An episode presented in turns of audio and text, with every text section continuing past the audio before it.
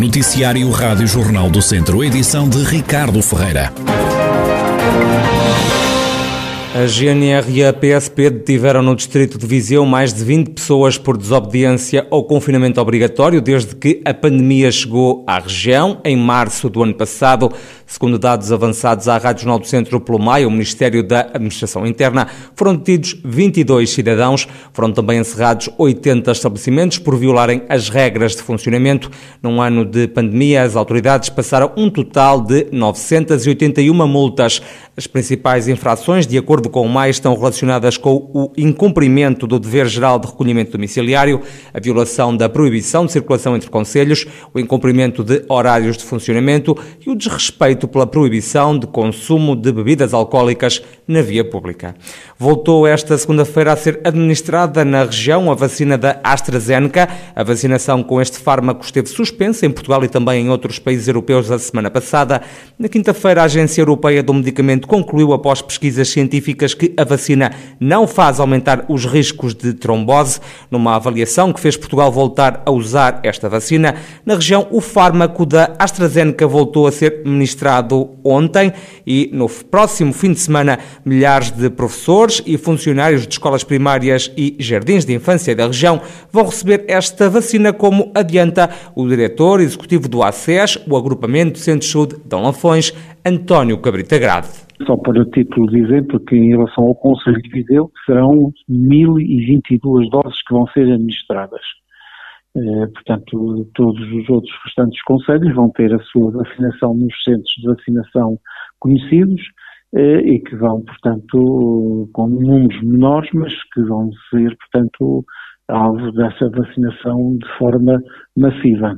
Acredita que já este fim de semana este primeiro grupo de professores da, do primeiro ciclo e educadores e funcionários das escolas eh, ficará já vacinado ou isto vai ter que ser por vários fins de semana? Não, vai, vai, isto vai continuar. Para já um número bastante elevado o grosso de, de, profissionais vão ser vacinados de uma forma concentrada no próximo fim de semana. António Cabrita Grado, o diretor executivo do ACES Dão Lafões, também no agrupamento de Centros do Douro Sul, que serve o norte do distrito, já foi retomada a vacinação com a vacina da AstraZeneca, vacina que também vai ser dada aos professores e pessoal não docente da região já no próximo fim de semana.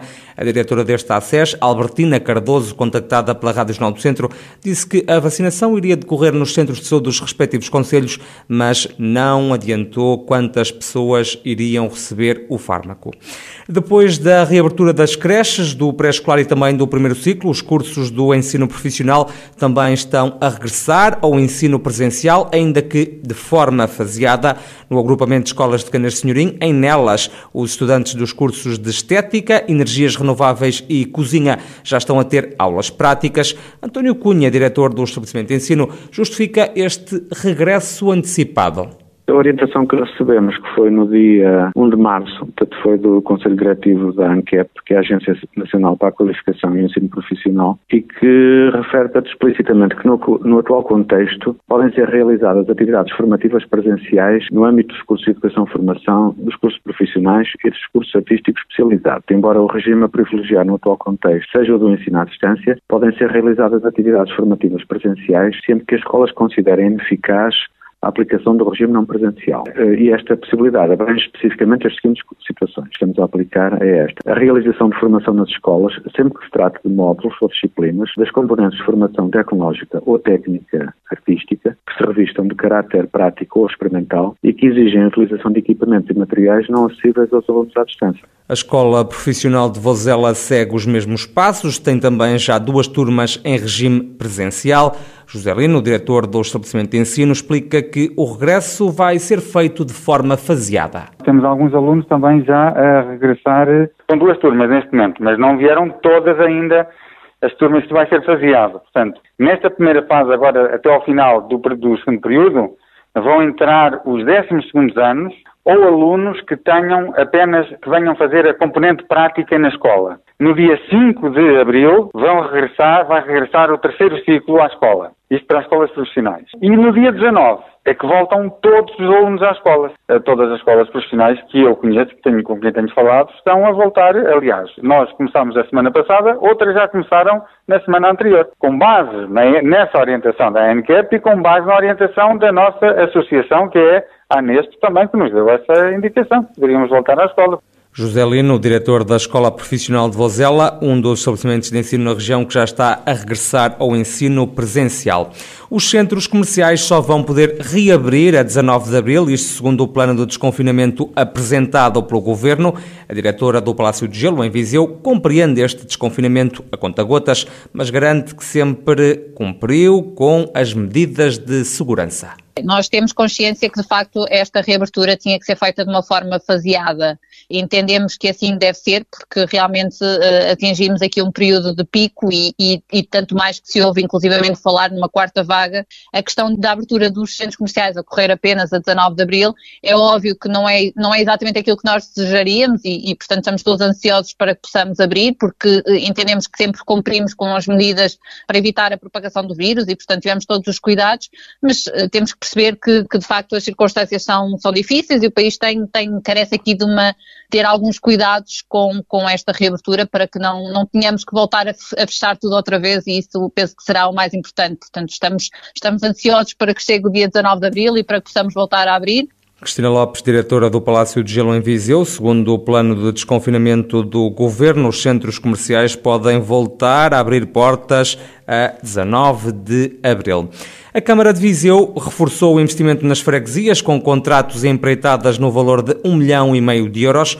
Parte dessa verba vai ser investida na requalificação de estradas, é o que salienta a vice-presidente da autarquia, Conceição Azevedo. O município de Viseu aprovou em reunião de Câmara um conjunto de contratos, programa, protocolos, empreitadas contínuas que representam um investimento superior a 1,5 milhões de euros nas freguesias, com destaque para as freguesias de baixa densidade.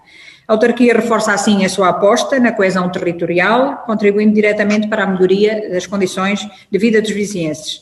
Entre os vários projetos e obras que integram este pacote de, de, de, investimentos, destaque para o grande número de intervenções a realizar na requalificação de arruamentos, através de delegação de competências com as diferentes juntas de freguesia.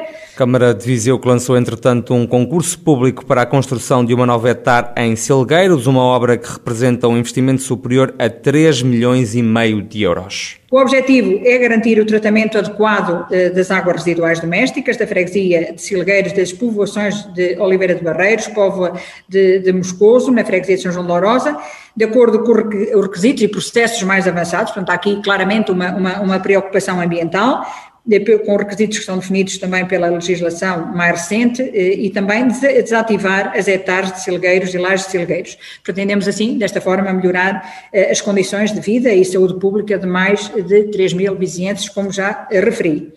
O projeto de execução compreende a interligação das redes existentes, pequenas ampliações que permitem servir a alguns locais que atualmente não estão dotados da rede de saneamento básico e uma nova etar Conceição Azevedo, vice-presidente do município de Viseu. Em Rezende foi aprovada a candidatura de eficiência energética das termas das Caldas de Aregos. O investimento ronda os 872 mil euros. O presidente da Câmara de Rezende, Garcês Trindade, explica o que se pretende com esta candidatura. Tentamos com a eficiência energética otimizar efetivamente a climatização, não é? Portanto, que é um edifício grande, não é? Enfim, que tem condições de, de ambiente algo portanto, complicadas, nomeadamente os vapores, etc, etc. Portanto, teve que se, eh, portanto, fazer um projeto de modo a que houvesse aqui, portanto, alguma eficiência energética, porque, enfim, é tudo muito dispendioso, como deve imaginar, é? Portanto, fundamentalmente, são todas aquelas, aquela área de tubagens e de, de, de arrefecimento da água, enfim, tudo isso custa em termos de energia muito dinheiro, portanto, vai ter auditório, vai ter provavelmente alojamento também, para quem quiser vir, portanto, fazer um tratamento de uma semana ou duas semanas. O autarca salienta ainda que o antigo casco das Caldas de Aregos vai sofrer uma intervenção num investimento global de 8 milhões de euros. A Estância Termal de Caldas de Aregos está localizada a cerca de 20 metros do Rio Douro, portanto, tem ali efetivamente um plano, um espelho de água enorme, onde há acesso à água com combustível, com marina, com uma série de, de possibilidades de utilização da água, quer seja em esportes náuticos de lazer ou de competição. Quando estivemos em obra, também estamos à espera que haja também a oportunidade de uma candidatura na área da geotermia que permite que se forneça depois a distribuição de água quente, porque ela sai a 63 graus e é aproveitável depois para as habitações e para eventualmente os hotéis e os restaurantes poderem utilizar essa água quente. Garcês Trindade, o Presidente da Câmara de Rezende, aqui a explicar os pormenores dos projetos que estão previstos para as Caldas de Aregos.